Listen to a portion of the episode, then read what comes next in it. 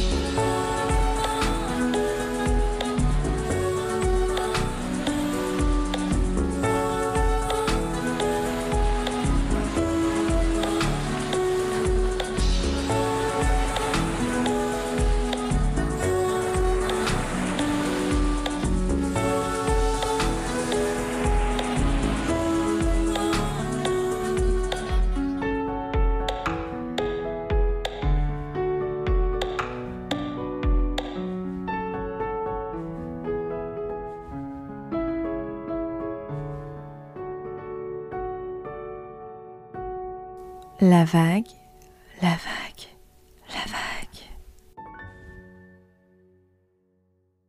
Bonjour Jeanne, je suis vraiment ravie de t'accueillir sur la vague. Bonjour Sandra, moi aussi je suis ravie d'être avec toi. Bienvenue. Euh, alors première question, on va rentrer directement dans le vif du sujet. Qui es-tu?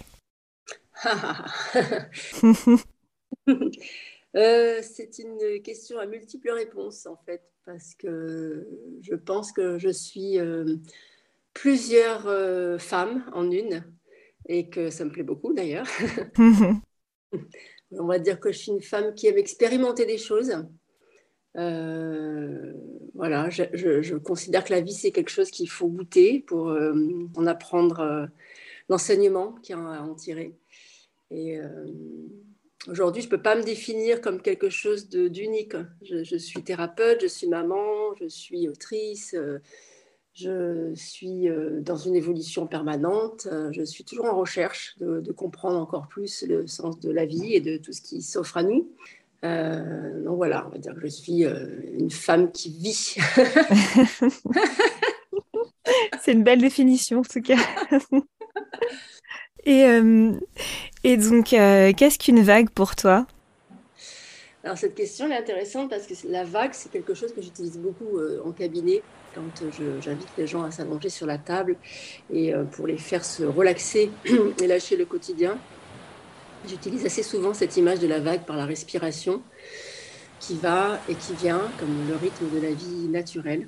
Et je les fais s'imaginer être allongés sur la plage et que chaque euh, inspiration est la vague qui monte, qui traverse le corps, et l'expiration est la vague qui descend, qui délace le corps.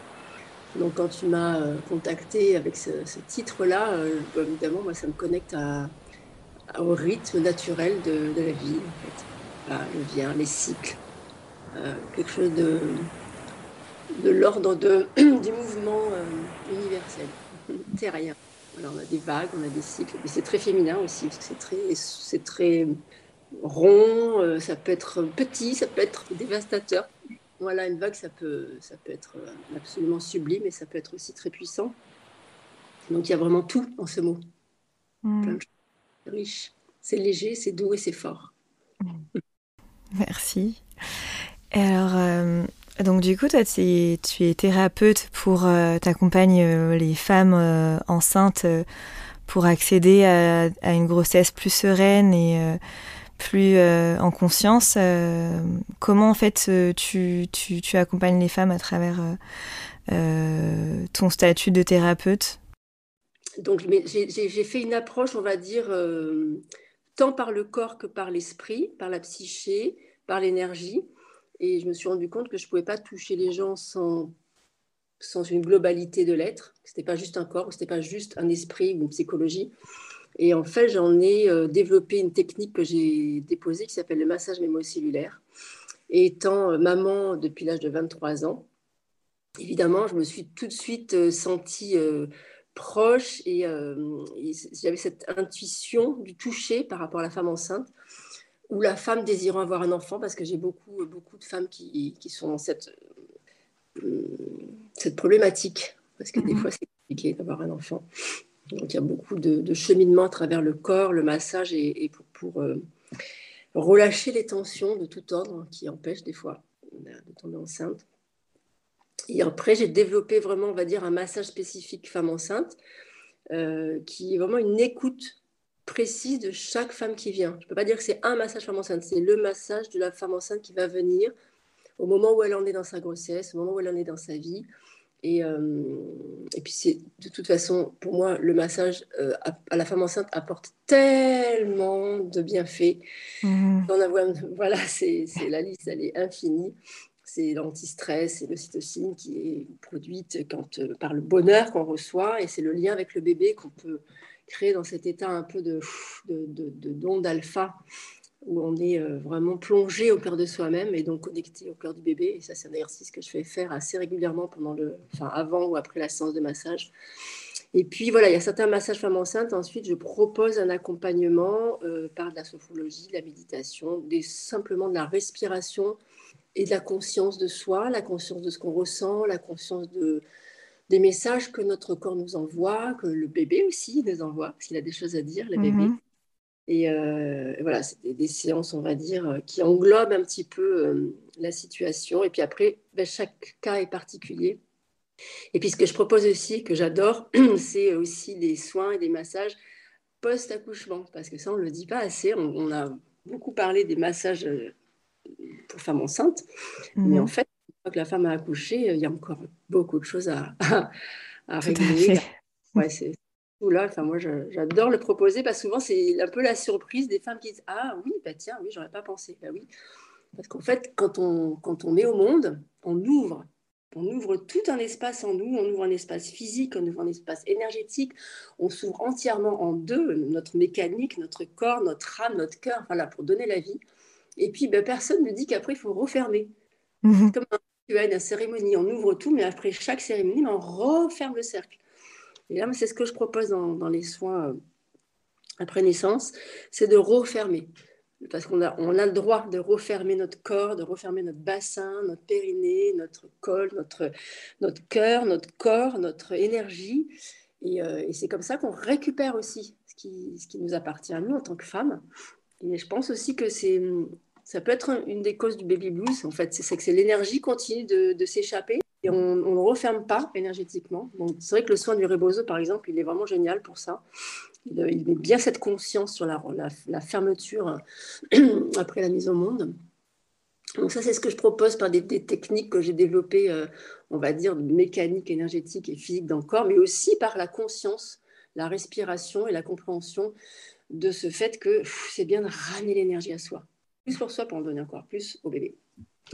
Puis c'est bien aussi pour l'enfant de, remettre les choses bien à leur place, chacun individuellement, même si on fait corps à corps avec son bébé pendant au moins les deux premières années, il y a vraiment une individualité importante pour conserver la totalité de son énergie.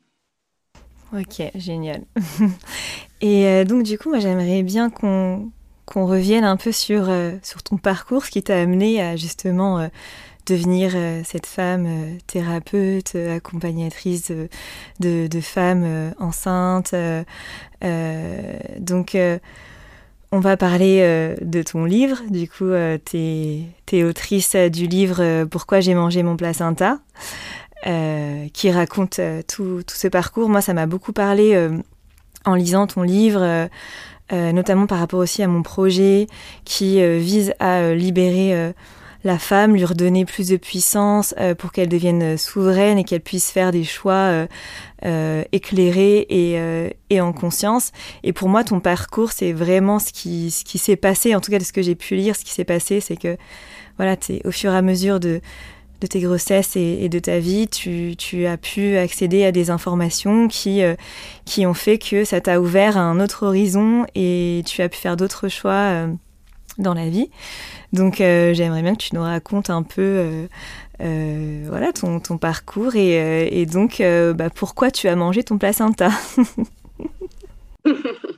Alors, en fait, déjà, ce que je, ce que je tiens à dire, c'est que moi, ce que j'ai vécu il y a 12 ans pour Aria, entre il y a 12 ans et aujourd'hui, je trouve que ça a énormément évolué. Il y a une ouverture incroyable qui se, qui se, qui se passe hein, par rapport à cette écoute, à cette cette écoute de la puissance de la femme, justement, de la connaissance innée qu'on a. Et je trouve que c'est génial, en fait. C'est, tout, voilà, tout ce que toi, tu fais, ça s'ouvre de tous les côtés.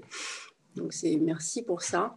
Et euh, moi, mon parcours, bah, il a été un peu euh, au début, donc la, première euh, enfant à 23 ans, je fais bien tout ce qu'on me dit parce que d'abord, j'y connais rien.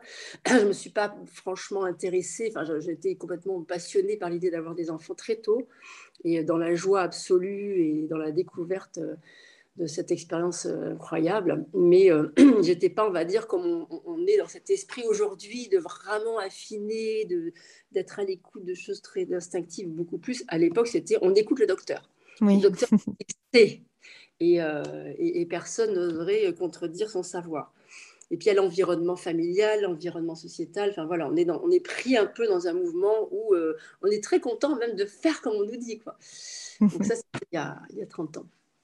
Et puis en fait, bah, c'est en, en, ayant des enfants, au fur et à mesure que j'ai vu des choses, j'ai senti des choses dans mon corps qui, euh, qui, me, me perturbaient, en fait, me, me, me faisaient me rendre compte que c'était pas aligné avec ma nature, c'était pas aligné avec la nature du bébé qui était en train de naître, que c'était pas aligné avec mon rythme. Et, euh, et puis bon, il m'a quand même fallu trois, trois grossesses et trois naissances, malheureusement, bah, heureusement pour ces magnifiques enfants, pour euh, arriver à me sortir de ce carcan. Bon, j'étais mhm. dans un contexte aussi avec le même papa, avec, voilà, avec les mêmes, on va dire, croyances et, et voilà, chose établie comme ça.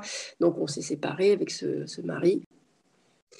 Mais, en fait, euh, si tu veux, sur le moment, si je me repositionne à l'intérieur de moi au moment où je fais ces trois premiers accouchements, euh, enfin surtout le premier, parce qu'après ça a évolué dans, mes ressentis, dans mon vécu, mais la première, euh, je connaissais rien bébé, aux accouchements. J'avais 23 ans. Je trouvais ça déjà tellement extraordinaire d'être enceinte et c'était un, de mes rêves. Et donc, euh, j'étais dans l'accueil total de, ce qui se passait et je voyais rien de négatif. Moi, je trouvais tout ça super magnifique. Euh, on me disait que déclencher, c'était super. Ben, j'ai vraiment, enfin, j'étais. Euh, j'ai eu la chance en plus de vivre des grossesses toujours vraiment magiques, extraordinaires, très belles, très porteuses avec une belle énergie et, beaucoup de joie et d'accueil. Enfin voilà, surtout bon, la première était, on avait une belle relation avec le papa.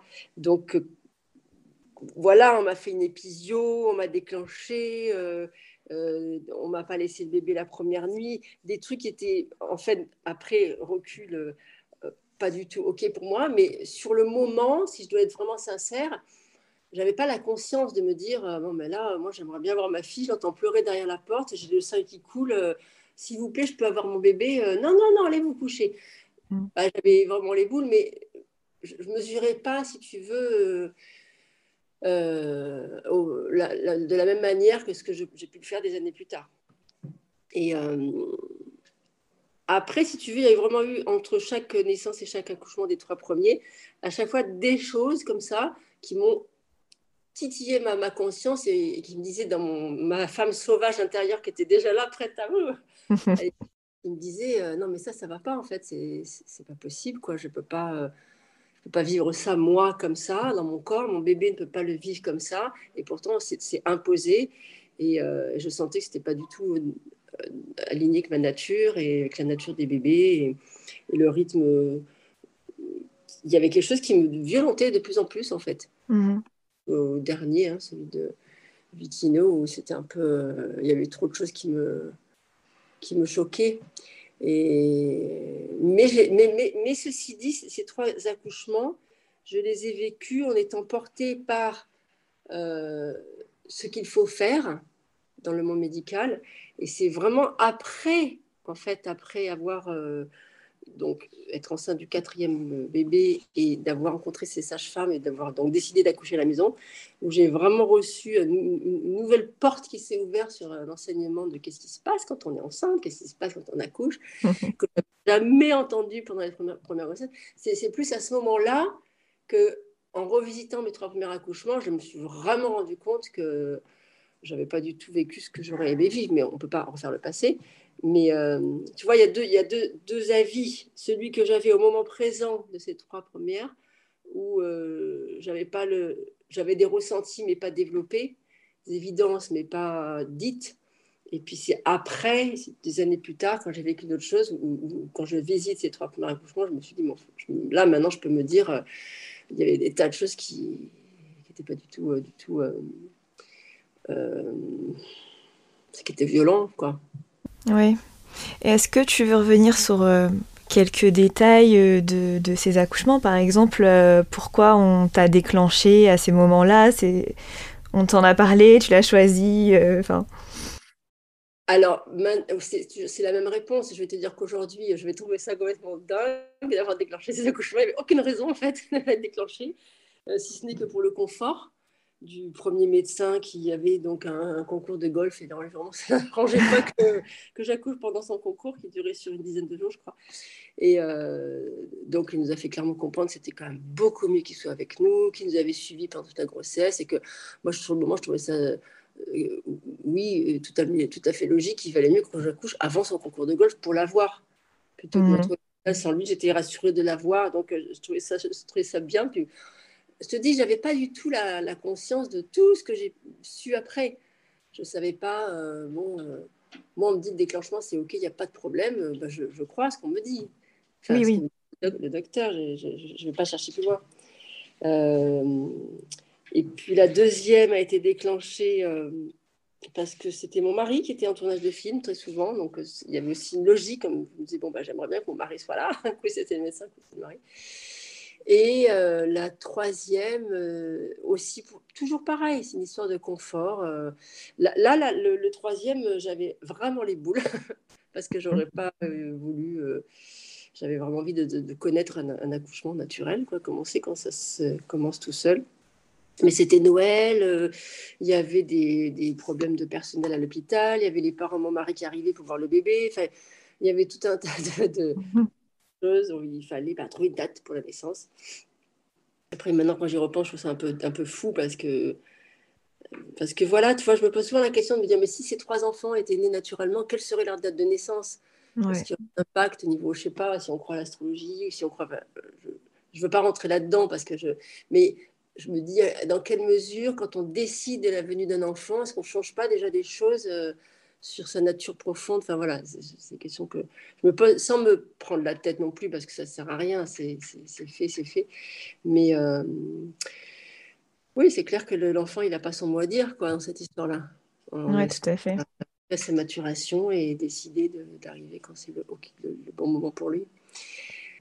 Et Après, euh... deuxième, euh, Mila, il y a eu bah, toujours pareil. Si, tu veux, ça, c'est des analyses que j'ai fait après, mais des, choses totalement incompréhensibles de, ce besoin d'ultra rapidité dans un, hôpital euh, en stress, surchargé, où il fallait accoucher vite, maintenant, là, tout de suite. Euh, euh, dans une ambiance vraiment stressante, à tel point que le médecin il a voulu percer la poche des os. Ça, c'est pareil, pourquoi on perce la poche des os? Moi, j'ai accouché de mes deux autres enfants. Enfin, j'ai jamais perdu les os. Mhm. Et la dernière est née avec ça dans sa poche des os et c'était magnifique. Oui. Bébé coiffé, c'est ça qu'on dit. Oui, on voyait son visage à travers l'eau. Mhm. et, et, quand j'ai l'ai mise au monde comme ça, je me suis dit, mais pourquoi on perce la poche des os? Alors oui, ça, ça, le liquide entraîne la descente du bébé, ça permet... Mais c'était déjà ultra rapide comme naissance. Elle est venue au mhm. monde en trois quarts d'heure, comment faire plus vite en tout cas, en perçant la poche des os, il a envoyé un petit scalpel comme ça avec le bout de ses doigts et il, a, il lui a fait deux, deux entailles sur le, le, crâne. Ah oui. Euh, ouais. ouais. Et quand elle est sortie, elle avait chaque, chaque deux, deux entailles de scalpel. Ah, Donc, euh, ouais, des, pour moi, sans raison, quoi. Parce que, et, Mila, elle est sortie comme un bouchon de champagne, pouf, trop vite. il a failli lui échapper des mains. Donc, c'était. Euh, et puis toujours pareil, jeune, euh, n'osant pas, n'osant pas surtout parler au corps médical et dire voilà moi ce que je veux, ce que je veux pas, et dire vous avez entaillé le crâne de ma fille, euh, c'est pas cool. même mon mari me dit oh non, on me dit rien, c'est pas très important, euh, elle est là, elle est en bonne santé, tout va bien. Donc voilà, une, peur de prendre position et de, dire simplement ben voilà ce qu'on pense et ce qu'on ressent. Surtout dans cette naissance où c'était déjà euh, voilà, un hôpital en stress et je pense beaucoup trop de, monde, pas assez de personnel. Enfin voilà, après ça, c'est, c'est pas de leur faute du tout. Hein, mais... Hmm.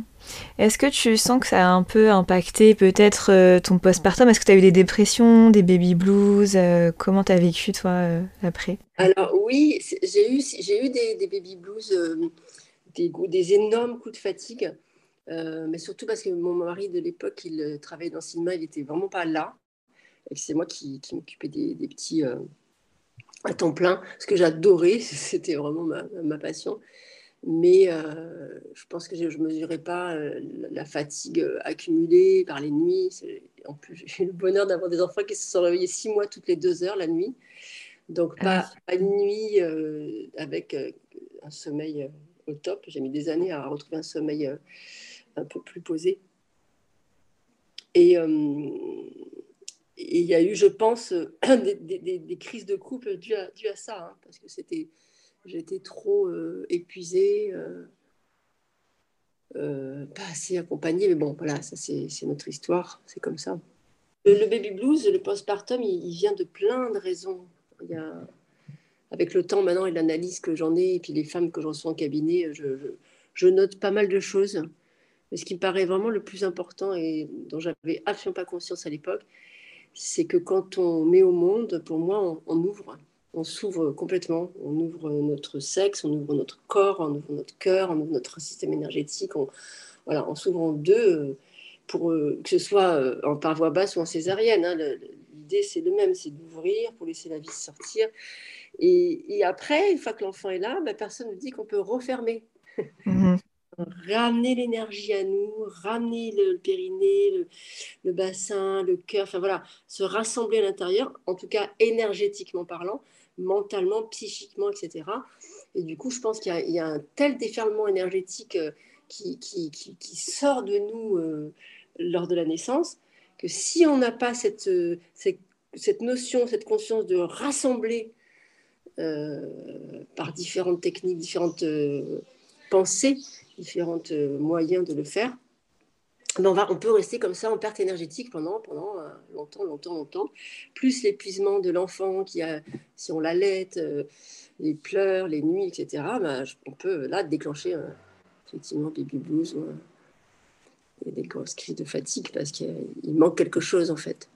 Et puis après, j'ai aussi analysé le fait que quand on accouche et qu'on n'a pas, pendant cette, cette, naissance, le plein pouvoir de, notre, de qui on est et de comment on veut mettre au monde et comment on veut le faire, qu'est-ce qu'on ressent, être dans une écoute, un rythme, quelque chose de en fait totalement naturel, comme dit Michel Audon, c'est-à-dire vraiment être un animal quand on est au monde, où là, ben, on garde notre puissance avant, pendant et après. Que quand on en est... Euh, démunis à l'hôpital parce qu'on nous prend cette, cette puissance, ce savoir et on le fait à notre place. Euh, moi, ce que je reçois beaucoup au cabinet, c'est des, des, femmes qui vont à l'accouchement et puis qui reviennent en me disant ah, mais j'ai senti quelque chose de fou, de fort en moi, j'ai senti, je savais, j'ai senti que je connaissais, je connectais ma part animale, que, et, que j'aurais voulu là faire ci, faire ça, mais c'était pas possible parce qu'en fait, ben, c'était pas prévu, euh, il n'y avait pas l'espace, je ne pouvais pas sortir de mon lit, j'étais, euh, je ne pouvais pas me mettre à quatre. Enfin bon, voilà. Elles ne pouvaient pas vivre ce que leur être profond et animal leur dictait. Donc ça, c'est énorme pour une femme, cette frustration, mmh. ce non-espace dans, dans la plupart des accouchements de pouvoir explorer ce qu'on contacte uniquement dans ce moment-là. Au moment où on est dans cet état où on n'est plus dans le néocortex, on reçoit cette, ce savoir qui est fiché dans nos codes ADN depuis toujours. Et là, là on a une opportunité pour connecter, ce, ce savoir-là puissant, mais on n'a pas l'espace pour le vivre. Donc on sort de là, euh, moi j'ai des, femmes qui viennent qui sont complètement euh, perturbées, qui disent mais en fait, mais ah, je, réalise maintenant euh, du potentiel que j'ai en moi et que j'ai pas du tout pu vivre vraiment. Et ça, ça, peut effectivement induire un, petit coup de dépression après, quoi. C'est-à-dire, bah, quelque chose, je l'ai touché du doigt et j'ai pas pu le vivre. Donc j'ai, voilà, il y a quelque chose de l'ordre de, de une amer... enfin c'est pas de l'amertume, mais c'est une petite dépression. Et ça, ça se passe aussi euh, pour les deuxièmes grossesses ou j'imagine que c'est que pour les premières que tu as ces retours-là ou... Alors, c'est surtout pour les premières et surtout pour les femmes qui n'en auront pas d'autres. Ok. Euh, voilà, y a, dans leur état d'esprit, c'était la seule chance. Elles ne savaient pas qu'elles allaient rencontrer cet état-là. Elles sont allées faire leur bébé euh, un peu, voilà, confiante en, médecins et tout. Et puis, elle, elle rencontre cet état-là. Et pour des tas de raisons euh, X ou Y, elles, n'ont pas prévu de faire d'autres enfants. Et là, il y a vraiment une, cette grosse frustration qui arrive de se dire, mais ah, euh, donc c'est fini, quoi, je ne pourrais pas retrouver cette euh, sensation.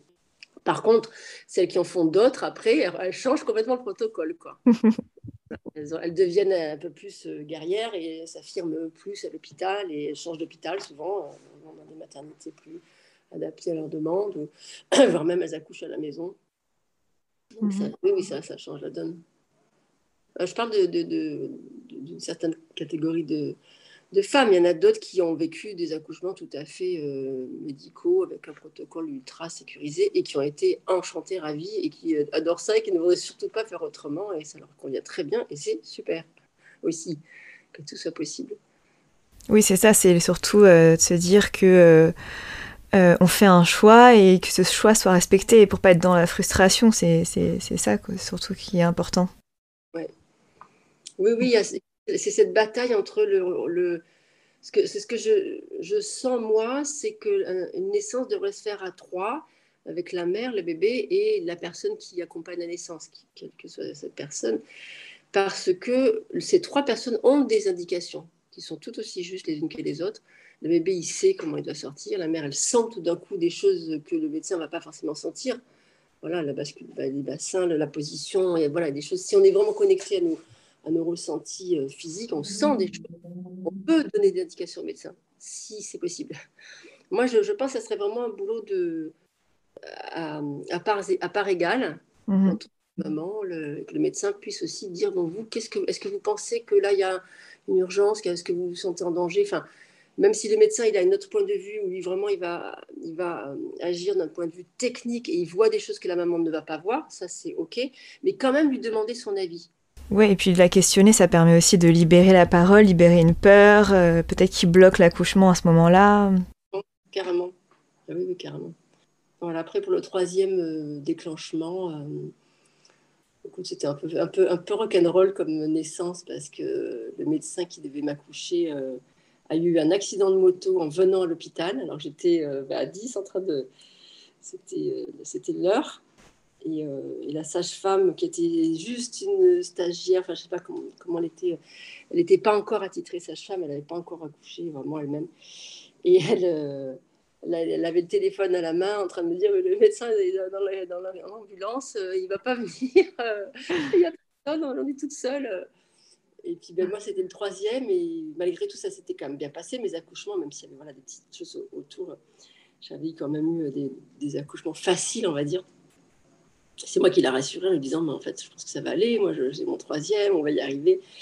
Et c'était très, très chouette, euh, cette naissance jusqu'à ce qu'un médecin arrive qui venait de hmm. finir un à côté. Il est rentré dans la chambre, voulant vite récupérer un peu euh, l'histoire. Et là, ça a été euh, pas, cool du tout.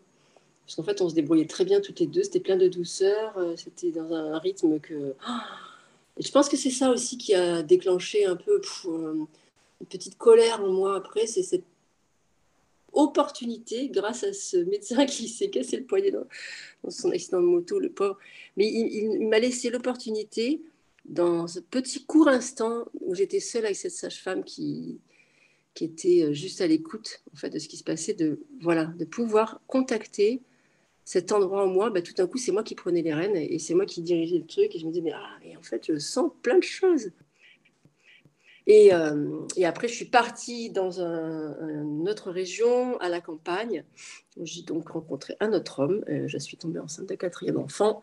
Et là, euh, j'ai basculé en fait dans vraiment une autre dimension, j'ai envie de dire, par la rencontre de ce médecin de village qui, qui m'a tout de suite donné le numéro de téléphone de sa femme qui a couché à la maison.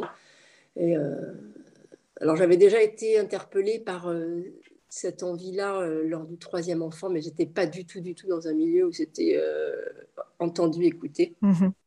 C'est même un peu moqué de moi. Et, euh, et, donc là, je me retrouve à la campagne dans, cette, cette ambiance où, où c'est tout à fait normal de naître à la maison. Et surtout que la première rencontre avec ces sages-femmes, j'ai rencontré une femme qui s'appelait Farida et qui revenait d'Afrique et qui avait accouché des femmes dans la brousse, sous des tentes, sans eau, sans les électricités. Et voilà. Et donc, elle m'a vraiment. J'ai senti que je basculais vraiment dans euh, pouf, tout d'un coup une autre réalité. Ah oui, ah, c'est comme ça que ça se passe en fait. Mhm. du monde. Et là, j'ai commencé à développer en moi. Euh, c'est comme si tout des tas de connexions euh, qui étaient déjà là en fait, qui est, déjà en chacune de nous. Je pense que toutes les femmes savent mettre au monde. C'est codé dans notre ADN, c'est codé dans nos neurones. Il y, a, un instinct animal qui est là. Après, il est activé ou pas, selon ce qu'on vit. Mais là, voilà, chez moi, ça a été activé euh, pleinement par la, grossesse de, Nino. Et donc, j'ai vraiment vécu cette grossesse dans une découverte absolue avec l'enseignement de ces sages-femmes qui, proposaient des après-midi entières de partage et avec euh, voilà, des choses que j'avais jamais entendues, euh, jamais reçues par aucun médecin, gynécologue avant. Et c'était formidable, en fait, cet enseignement m'a ouvert l'esprit, m'a ouvert, voilà, m'a donné l'autorisation d'écouter ce que je ressentais, de mettre des mots dessus, de mettre vraiment un enseignement, euh, on va dire, bah, médical, hein, parce que c'est quand même euh, la médecine de notre corps. Euh, et puis, j'ai vécu ensuite cette naissance qui était, qui était incroyable avec mes enfants et dans la maison, dans la chaleur de la maison, avec mmh. les, arbres autour, les oiseaux qui chantaient. Enfin, cette nature, en fait, c'est la nature qui, qui m'a connectée à, à la nature humaine. Et donc voilà, et ensuite quand euh, la vie a fait que l'histoire a continué, je passe les détails, mais donc il y a eu une petite fille qui est arrivée dans mon ventre, euh, la cinquième donc. Et en fait, dès que cet enfant est arrivé, alors est-ce que c'est elle qui m'a guidée? Je me demande des fois si c'est pas elle, quand je vois la personnalité qu'elle a aujourd'hui.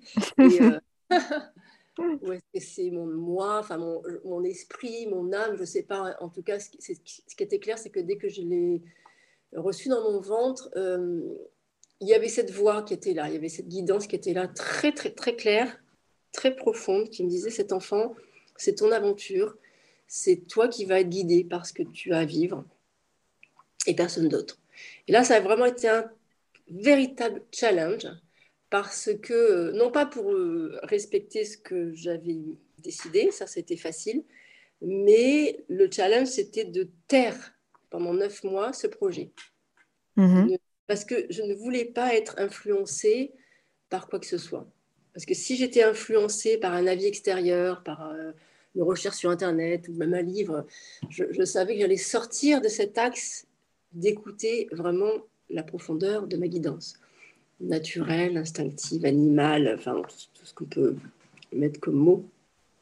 Et donc je t'ai lancée toute seule dans ce projet, du coup Avec le papa. D'accord. Et qui, qui m'accompagnait complètement dans, cette histoire-là. Donc avec le papa qui m'a vraiment laissé le champ libre, euh, qui m'a donné en tout cas l'opportunité de, de me faire confiance, de se taire, c'est-à-dire de ne pas euh, me mettre des doutes dans la tête ou et puis de toute façon, moi, j'étais pas. Euh, c'était tellement puissant ce que je ressentais que je ne pouvais laisser place à moindre doute, à moindre. Enfin, je pense que le projet, je n'aurais pas pu le mener à bout si j'avais ouvert l'espace au doute ou à la peur ou quoi que ce soit de, ce style-là. Donc, et puis j'étais guidée par autre chose de plus fort que mon mental. Et donc, le projet, ça a été vraiment euh, mené euh, complètement à bout de façon très fluide. Le challenge a été donc de garder le secret parce qu'évidemment, normalement, comme, comme d'habitude, chaque personne autour de moi me posait des questions. Alors, tu vas accoucher à la maison comme Nino, sage-femme, et où ça, et comment et, il fallait que je, que je, je ne voulais pas mentir. C'est très compliqué de, détourner la conversation, euh, de, voilà, de, de faire des vagues, pour pas euh, avoir à répondre précisément. Et, euh, et puis voilà, quand l'heure, l'heure a sonné pour Aria, j'ai senti euh, que j'étais vraiment dans un état de, un état de guidance. qui, j'étais guidée par quelque chose en moi qui savait absolument mettre au monde. C'était, très très beau et c'était merveilleux et c'était au-delà de, de moi. Je dirais la vie qui coule à travers mon corps. C'est mon enfant qui sortait d'elle-même. Tout était, euh, tout était euh, évident. La vie coulait. Et malgré le fait qu'Aria est sortie avec le cordon autour du cou, elle avait un tour. Le, geste que j'ai eu pour lui sortir du, le, enlever du menton et le, sortir de, par-dessus son visage était euh, complètement, on va dire, un geste inné qui était au-delà de moi-même. Le geste s'est fait avant que je pense, en fait. Est-ce que toi, tu as ressenti euh, une sorte d'instinct animal qui te dépassait euh? Alors, ça, l'instinct animal, je l'ai peut-être plus eu quand j'ai mangé le placenta, parce que là, l'instinct que j'avais, c'était vraiment l'instinct de vie. Ok. Quand elle, est, quand elle est venue au monde, j'étais guidée par l'instinct on va dire, de la femme, parce que je ne me sentais pas seule déjà, je me sentais vraiment accompagnée par des, voilà, des, ambiances de femmes autour de moi qui me, qui me guidaient, qui me soufflaient, qui me portaient. Euh, je me sentais dans une espèce de, magie de vie, instinctive évidemment. Et puis je suis restée comme ça dans cette, dans cette zone pendant plusieurs jours. Et le lendemain, quand je me suis réveillée euh, affamée, parce que c'était le matin et j'avais donné naissance à Aria le soir, donc elle avait été la nuit, et que donc j'avais conservé le placenta dans un saladier au frigo, bien protégé. Et quand j'ai ouvert le frigo, je n'ai pas réfléchi en fait, ça s'est fait. Euh, là, l'instinct animal, il est, arrivé, je mhm. pense.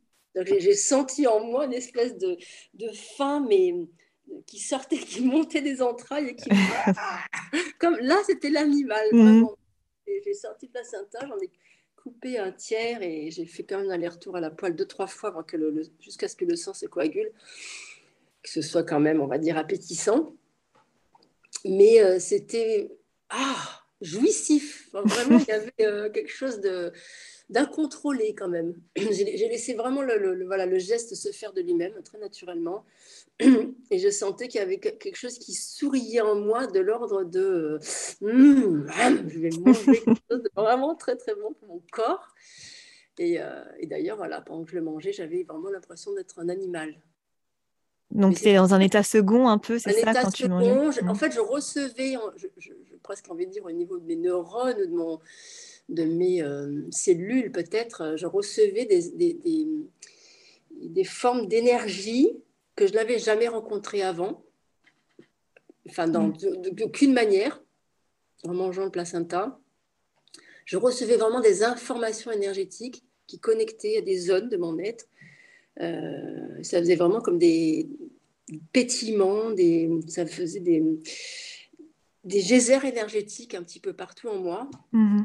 Euh, et, j'ai senti assez rapidement, hein, dans les, les, premiers jours, le deuxième jour, je l'ai mangé pendant trois jours, je sentais que mon corps euh, se j'ai vécu quelque chose que je n'ai jamais vécu par mes quatre autres euh, accouchements. En mangeant le placenta, j'ai vraiment ressenti une reconstruction de mon être immédiate.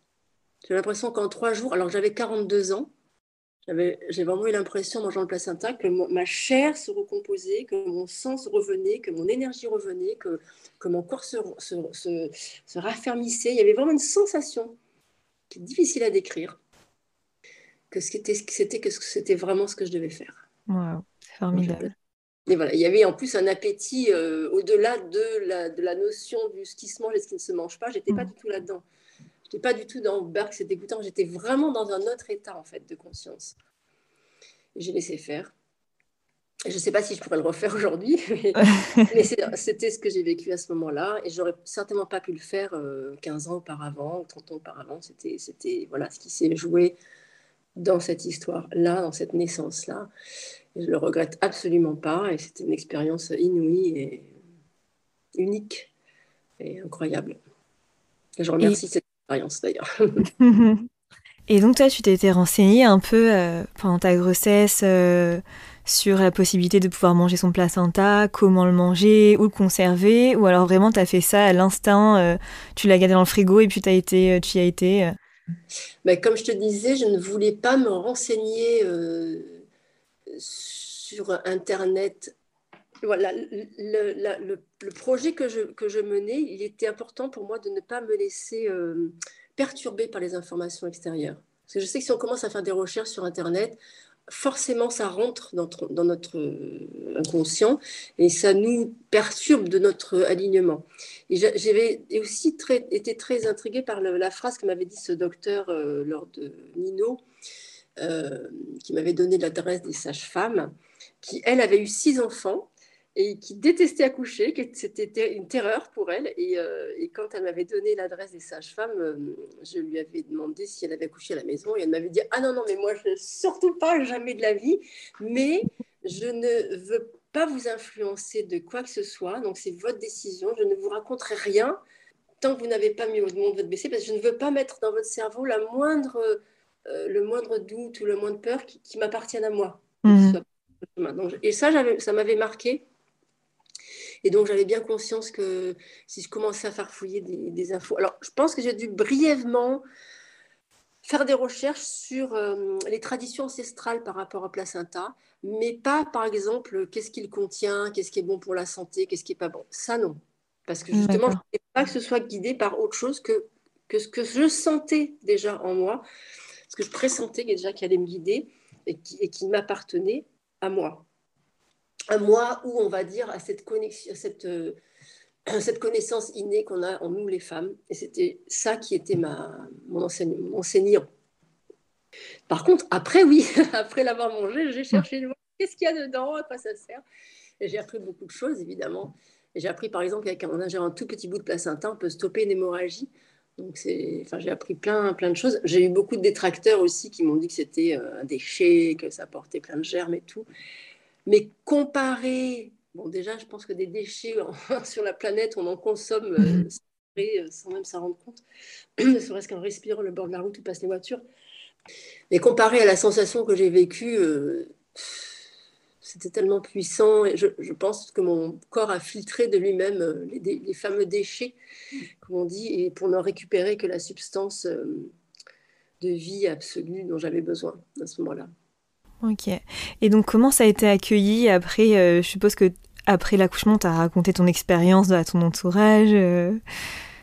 Euh, alors, mes autres enfants n'ont pas été surpris, parce que, bon, étant donné qu'ils avaient déjà assisté à la naissance de leur frère, pour eux, c'était normal que maman fasse ça. j'ai pas eu, on va dire, dans mon entourage proche, j'ai pas eu de. Je pense qu'à l'époque où j'ai mis Aria au monde, mon entourage euh, me connaissait, savait un peu qui j'étais, comment je fonctionnais, et donc on n'était plus surpris après, quand j'ai écrit le livre, euh, bien évidemment, je pense qu'il y a beaucoup de gens qui ont été choqués par le titre que, j'ai écrit un peu exprès euh, pour provoquer un peu la, conscience. Mais euh, c'est un peu c'est assez paradoxal parce que je savais que ce titre provocateur pouvait vraiment freiner, on va dire, la diffusion du livre. Mais une fois de plus, j'ai pas pu faire autrement que de mettre ce titre-là, qui s'est vraiment annoncé de lui-même. Et je me dis que à un moment donné, peut-être, euh, on apprendra des choses sur le placenta, comme on a pu apprendre des choses sur euh, le colostrum, par exemple, qu'on mhm. jetait. On appelait ça le lait noir. Et, en fait, tout d'un coup, on s'est rendu compte que c'était le passeport santé du bébé. Et je me dis qu'un jour, peut-être, on apprendra des choses sur le placenta qu'on n'ose pas encore découvrir. Et que peu à peu, ben, la conscience se transformera par rapport à, comment on perçoit cette, euh, cette entité, on va dire, et, hmm. et, que le titre sera moins choquant à ce moment-là. Et donc, qu'est-ce qui t'a, euh, du coup, euh, amené à écrire ce livre C'est vrai que le titre, euh, il peut faire réagir. moi, je sais que je, l'ai lu, ma mère est passée par là, une amie aussi, elle me dit, mais c'est quoi ce truc? Mais c'est horrible, je pourrais jamais faire ça. Mais finalement moi, dans ton livre, ce que je retiens, c'est vraiment tout le parcours qui t'a amené à, faire, à faire ça, tu vois. Et pas forcément me dire, waouh, euh, je retiens que le fait qu'elle ait mangé ce placenta, c'est tout ce qui t'a amené là. Et, et ouais, c'est ça qui m'a, qui m'a beaucoup marqué, que je trouve, euh, je trouve magnifique. Mais euh, ouais, si tu peux nous en dire plus sur pourquoi tu t'es lancé dans cette aventure et écrire, écrire ce livre. En fait, l'histoire du livre, c'est pas pourquoi j'ai mangé ma placenta. Hmm. L'histoire du livre, en fait, c'est le parcours surtout. Mm. C'est vraiment le, vrai message. C'est pas d'aller vite manger votre placenta, surtout pas. Je pense que c'est vraiment le titre provocateur qui est intéressant. Mais le vrai message, c'est de pouvoir euh, redonner à chaque femme euh, la permission de se connecter à ses ressentis euh, profonds, personnels, intimes, véritables, originels, j'ai envie de dire. Et c'est ça ce que je, ce que j'essaie de de diffuser autour de moi, même à titre individuel dans, le cabinet, c'est vraiment, mais qu'est-ce que toi tu ressens? Qu'est-ce que, qu'est-ce que toi tu, tu en, de quoi tu as envie Qu'est-ce, qui, qu'est-ce que te dit que ton bébé C'est moi le parcours, c'est ça. C'est vraiment ramener à chaque femme la connexion à son instinct, sans forcément l'instinct animal, mais juste l'instinct de, nous femmes. On a une connaissance qui est fichée en nous, c'est, c'est évident. Euh, parce que la médecine, en fait, elle n'est pas si âgée que ça par rapport à l'histoire de l'humanité. Mmh. Donc la femme, elle a toujours su mettre au monde euh, et elle a ce savoir en elle. C'est un savoir. Donc moi, le message, c'est ça, c'est souvenez-vous de votre savoir, les filles. il est quelque part en vous, il est, il est vraiment euh, fiché dans, votre mémoire. Et euh, voilà, le vrai message, c'est ça. Et, mon parcours, il a vraiment été de, retrouver peu à peu, de rencontrer peu à peu cette, cet état de, de, laisser faire euh, ce savoir naturel qu'on a en c'est pas évident. Mm. Parce que voilà, l'entourage et le monde euh, médical nous, le pensant bien faire. Hein. C'est pas une critique que je fais, c'est vraiment pour nous accompagner, pour nous protéger, pour nous entourer, mais nous mâche un peu le travail et, et du coup on n'a plus cette connexion le vrai message, c'est vraiment celui-là. Et je suis heureuse qu'aujourd'hui, on, soit vraiment dans cette vague, dans cette vague montante de, de, se rapprocher de plus en plus vers cette écoute intime, profonde de la, de la, de la maman, de l'enfant, du bébé, de la femme enceinte. Il y a vraiment de plus en plus cette reconnexion naturelle bah, de par euh, le, désir de, de, transformer ce qui se passe sur la planète, l'alimentation. Enfin voilà, on est vraiment de plus en plus vers ça. Donc, euh, mon message, c'est celui-là. Se ramener à, la nature profonde de chaque être. en tout cas, c'est le message qui est passé à travers la lecture que j'ai pu avoir de, de ton livre. En tout cas, merci pour ça. Et du coup, c'est comment tu t'es dit, je vais écrire un livre et je vais, je vais, raconter tout, tout mon parcours? Est-ce qu'on est venu vers toi et on t'a dit, il faut absolument que tu racontes la vie, ton parcours, ce, que, ce qui t'a traversé? Ou alors est-ce que tu t'es dit que, que tu avais une mission de vie peut-être de partager ton parcours pour, la, pour par la suite aussi euh, voilà, redonner le pouvoir aux femmes et les accompagner euh? J'ai toujours aimé écrire des choses en fait. Hein. J'avais écrit des petits courts-métrages avant. J'aime beaucoup le, l'écriture et, euh, je, pense qu'assez rapidement, quand peu de temps après la naissance d'Aria, c'est venu de la même façon que quand Aria est arrivée dans mon ventre, j'ai reçu l'information que je devais mettre cet enfant au monde de cette manière-là. J'ai reçu l'information que je devais écrire ce livre exactement de la même manière. Mhm. J'ai reçu le titre, j'ai reçu le livre, je savais qu'il fallait que, que je transmette cette histoire. C'était une histoire à raconter. Et euh, tu envisages euh, de faire une suite ou de réécrire quelque chose? Alors, pas par rapport à, aux grossesses et aux naissances, par rapport à ma vie privée. Oui, je suis en train d'en écrire un autre, là, mais qui, voilà, qui, prend son temps aussi. qui n'est pas. Parce que moi, je suis pas. J'ai pas. Enfin, j'ai écrit mon histoire, mais je ne suis pas Madame Placenta. Je ne suis pas, on va dire, euh, fichée dans cette. Dans ce, euh, voilà, moi, j'ai eu cinq enfants. La, la, la, Aria a 12 ans maintenant.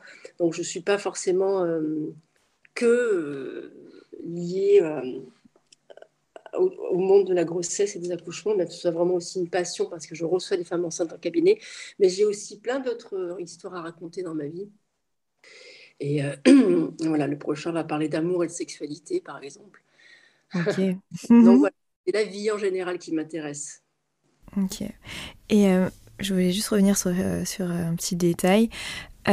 du coup, toi, c'est ces expériences-là qui t'ont amené un peu à changer de parcours professionnel ou comment tu as eu ce, ce, déclic? Oui, je pense que je pense c'est vraiment la, naissance de Nino qui m'a complètement, comme je te disais tout à l'heure, fait basculer dans un autre monde. Et bien que j'avais déjà euh, l'intuition depuis longtemps que je soignerais les gens plus tard, mais j'étais pas encore euh, prête. J'étais dans le milieu du cinéma et j'aimais bien ça aussi. Mais le fait de mettre Nino au monde à la maison m'a vraiment euh, on va dire, euh, fait connecter à des savoirs, comme je, t'exprimais tout à l'heure, que j'avais en moi, de, on va dire, de guérison, d'avoir envie de faire du bien aux gens. Et j'ai commencé à me former après la naissance de, Nino. Et après, voilà, j'ai mis les doigts dans une espèce de, d'engrenage qui n'a fait que se développer depuis, euh, depuis 20 ans. Et, euh, jamais arrêté d'apprendre et de, donner, euh, de faire des soins aux gens. Euh, ça m'a vraiment voilà, mis sur cette route de, pardon, de thérapeute. Mhm. ça m'a mis sur cette route de thérapeute. Et, euh, j'ai toujours, je suis toujours dedans et toujours dans l'envie d'en apprendre plus et de donner plus et de partager plus. ok, bah merci beaucoup. Et donc pour arriver à la, la dernière question, qu'est-ce que tu aurais voulu savoir plus tôt dans la vie? Alors, c'est une bonne question, mais en fait, je ne pense pas que j'aurais aimé savoir plus. Enfin, évidemment, on peut toujours dire j'aurais aimé tout savoir avant, mais non. Je, pense que le fait de ne pas tout savoir dans la vie, c'est ce qui nous oblige à aller chercher la réponse, à expérimenter, à traverser des épreuves, parfois difficiles. Mais si on connaît la réponse d'abord, on ne va pas traverser l'épreuve, on ne va pas grandir dans la rencontre du challenge à, vivre. Et je non, non, c'est une question que des fois je me pose, mais est-ce que j'aimerais avoir, aller voir une voyante ou avoir la réponse? Et je me dis non, en fait, je ne veux pas avoir la réponse parce que je veux expérimenter la situation par moi-même et, comprendre par moi-même euh, ce que j'ai à comprendre en, traversant euh, cette vie-là, ce chemin-là. Donc, euh, je pense que chaque chose est parfaitement à sa place dans notre chemin de vie et que j'ai pas de, de regret d'avoir pas su avant certaines réponses et que c'était bien d'aller euh, de vivre les expériences, même si elles sont pas parfaites, même si elles sont douloureuses, euh, même si on aurait pu faire différemment. Mais de toute façon, je pense qu'on peut toujours faire différemment, que rien n'est parfait. Et donc l'expérience, c'est une fois de plus euh, ce que j'aime, comme je te disais au tout début, et que mhm. j'aime découvrir à chaque seconde ce que la vie m'amène là au coin de la rue. Donc tu regrettes pas du tout euh, tes trois premiers accouchements et tout ce que tu as pu vivre à ce moment-là où tu n'as pas forcément été souveraine de ta vie euh? Alors si, je peux quand même te dire une chose qui m'a vraiment... Euh, enfin, je ne veux pas mettre le mot regret parce que ça, ça, pourrait avoir des incidents sur mes filles, mais c'est vrai que quand j'allaitais ma première fille, Lou, et que j'avais du lait, mais alors ça débordait, et que j'étais cette on va dire, cet environnement qui me disait, mais il faut allaiter les bébés six mois, six mois, c'est très bien. Euh, bon, ok, bah, au bout de six mois, il fallait que j'arrête. Alors qu'en fait, pendant des années des années, ça, je l'ai regretté. Mmh. Pendant des années, j'avais vraiment le sentiment que ma fille, bah, ça ne lui suffisait pas du tout. Et qu'en fait, je me suis dit après, mais pourquoi, pourquoi, pourquoi, pourquoi avoir arrêté? Alors j'avais tellement le lait et que je me suis forcée à arrêter. J'ai forcé ma fille à arrêter. Mais voilà, comme, comme cet événement, je l'ai travaillé, je l'ai évacué en émotion, je n'ai pas forcément envie d'en parler pendant très longtemps. Mhm. Mais on va dire, voilà, ça, ça c'est des choses que si j'avais su, je l'aurais allaité tranquillement euh, pendant autant de temps qu'elle voulait. Mais de notre côté, c'est parce que j'ai arrêté que je suis tombée enceinte de ma deuxième fille. Donc, euh, tout est. Et est-ce que est-ce qu'elles ont lu ton livre alors? Oui. les enfants l'ont lu? oui, les amis, les amis de, de mes filles aussi l'ont lu. Merci. Merci pour cet entretien. Merci à, toi. Oui, au revoir. Vous venez de surfer sur la vague. Merci beaucoup pour votre écoute. J'espère que cet épisode vous a plu. Si vous voulez retrouver Jeanne, elle sera au salon Mamatera le 20 mai prochain à la Roquette-sur-Sagne et au salon Mamabella le 3 juin à Marseille. Parce que le savoir c'est le pouvoir, n'hésitez pas à propager la vague autour de vous à suivre l'Instagram de la vague et à laisser un commentaire sous le post de cet épisode. Je suis curieuse d'avoir votre retour et je suis disponible afin de répondre à vos questions ou bien simplement papoter. A très bientôt